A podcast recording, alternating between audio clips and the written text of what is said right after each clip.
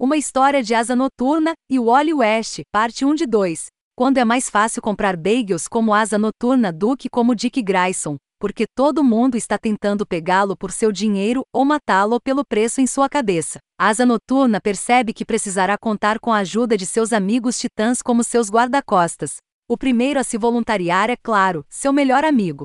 Wally West, também conhecido como Flash. Tom Taylor mergulha na amizade nesta edição e por que não? Ele cobriu o relacionamento de Dick com Babs. Estamos rotulando isso. Orientação de Alfred, Bruce e o próprio papel de Dick com Jonathan Kent. Já era hora de explorar amigos fora da Bat-família, e nenhum é tão importante quanto o Wally West dos Jovens Titãs. Esta é a segunda edição consecutiva em que toda a ação acontece quando encontramos Dick pulando da cama para um caos terrível que se abateu sobre ele. Acontece que a identidade de Dick Grayson está lhe causando mais sofrimento do que sua persona super-heróica asa noturna. Há também um pouco de prenúncio aqui em que vemos Dick levar um grande pedaço de pedra na cabeça. Você estremeceu ou prendeu a respiração quando a última vez que ele foi atingido na cabeça. Descemos todo o episódio de Rick Grayson.